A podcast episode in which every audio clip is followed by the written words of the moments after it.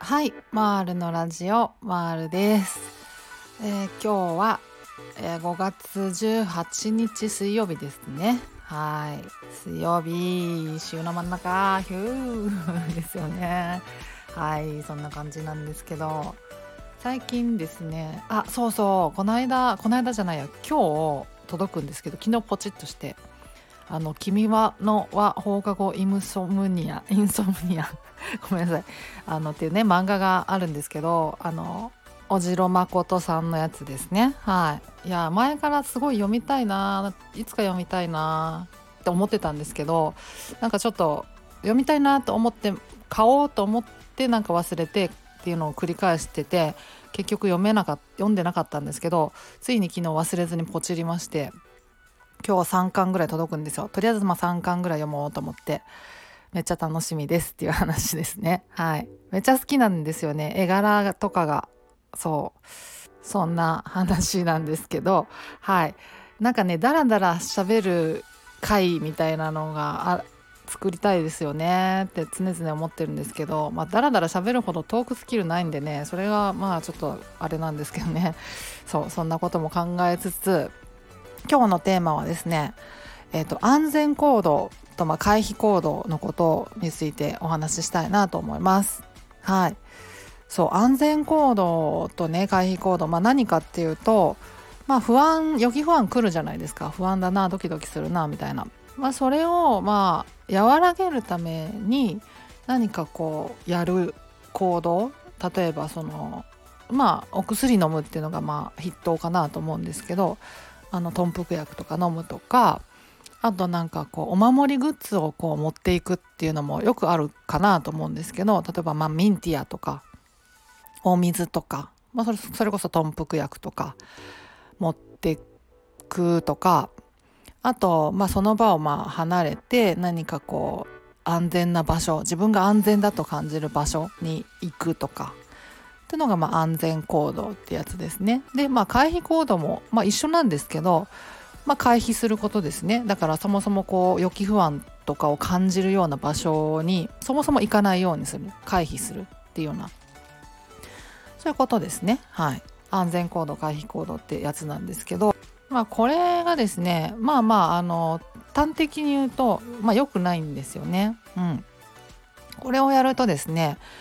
まあ、症状が長引いちゃったりなかなか治らなかったりとかあるいはま悪化したりっていうことになりうるっていうことなんですけど、まあ、特に回避行動って初期はやりがちじゃないですか。あのやっぱり発作を起こしたくないしあの予期不安感じるような場所っていうのを極力避けたりするじゃないですか。私もそうだったんですよ。一番最初にまあ電車での中であの発作を起こしたんですけどそれからあの、まあ、電車自体はね通勤で使わないといけなかったから乗らないといけなかったんですけどただあのすぐ降りられないのが怖かったから特急とか急行みたいななんかあの止まる期間がこう長いやつ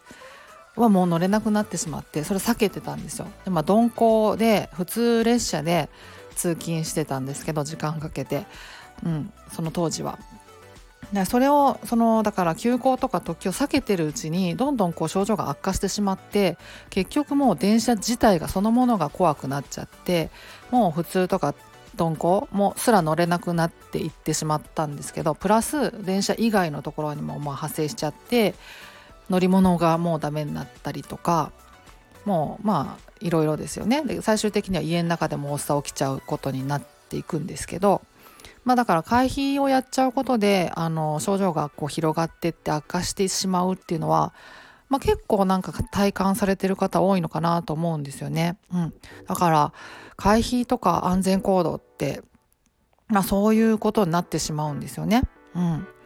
でねあのーそうそれをまあ少しずつこう手放していかないといけないんですよね。うん、もうだけど急にほらスパッとやめれないのでやめない方がいいので逆にあのスパッと急に全ての安全行動とか回避行動やめちゃうとただただまああの恐怖が倍増しになっちゃうだけだからあの良くないので少しずつ手放していかないといけないんですけど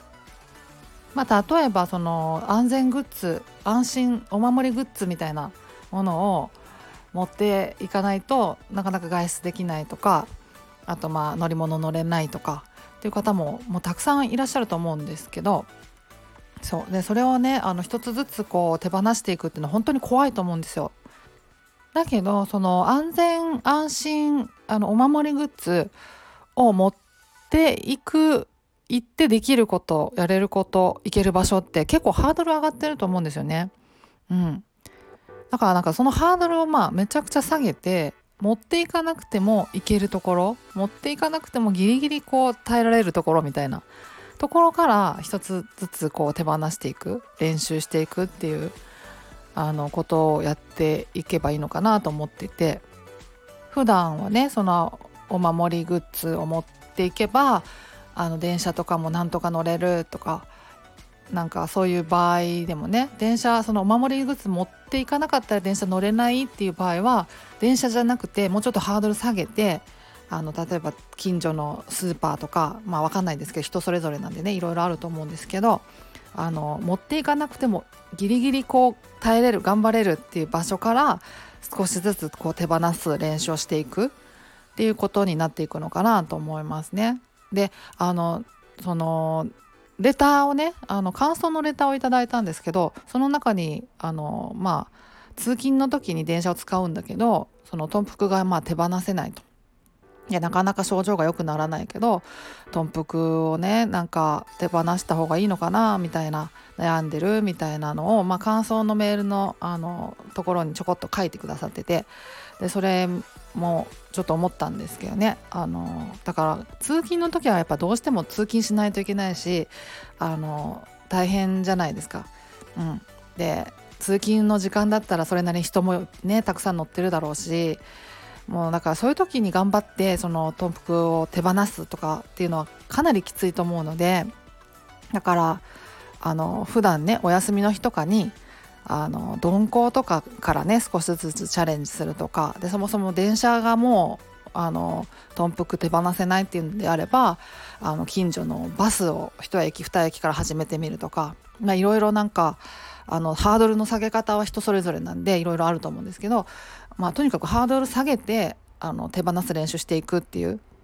風にまあそういう感じがいいのかなと思いますね。うん、あのやっぱ手放すのって大事だと思ってて、うん、まあこれ難しいとこですけどね。あの手放さなくても少しずつ減っていくっていうあの頑張ってその意識して手放そうと思わなくても減っていくケースもあるんだろうなと思うんですけどうん。まあ、意識してもい,、まあ、いいのかなとも思うし、うん、難しいところだと思うんですけど、うんね、そうそうそう。まあそう。まあ手放すとの自信は出ると思うんですよね。手放せると、うん、少しずつでもね。もちろん。自信をつけるって本当に大事なことであの回復の一つの要素なんですよ。あの自己効力感を高めるっていうのは。それを高ま自己効力感というか自分にはやれるんだできるんだっていうような自信を取り戻していくっていうのがあの回復の本当に大事な要素になってくるっていうことなんで自信つけるっていう意味ではこうそういう意味でもまあ回避行動安全行動を手放していくっていうのは本当に意味がある大事なことだと思ってるので、うん、だからねまあ本当にさハードル下げ下げに下げてあの練習していくっていう手放す練習していくっていうのは大事なのかなと思ったりしますかね。はい。はい、ああとですね感想のレターをいただいたんですけどあのおかげさまで良くなってきましたっていう内容のあの感想をレターをいただきましてはい。もう良かったです。あの数年ぶりにバイト行けました。すごい達成感です。みたいなあのレターいただいてああよかったと思ってるんですけどあの私もねあの当時ですねネットとかまあいろいろね情報をね探したりとかしてた中で本当に治んのかこれってすごい不安になるじゃないですか。うん、だからそういう時にやっぱ誰かがこう回復しましたとか治りましたっていう情報を見かけるだけですごい勇気が出たんですよね。いやそうなんだ治るんだやっぱりっていうあのモチベーションが高まったのであのもう治った嬉しい良くなってきたっていうのはガンガンなんかこう SNS とかでもね発信してほしいなって思ったりしますね。うん、わとにかく良かったです。もう嬉しい嬉しいですね。もう母心みたいな そんな感じになってますけど勝手にはいそんな感じです。はい今日も長くなっちゃいました。はいというわけで今日は終わりにしようかなと思います。ではまた次回お会いしましょう。ではでは。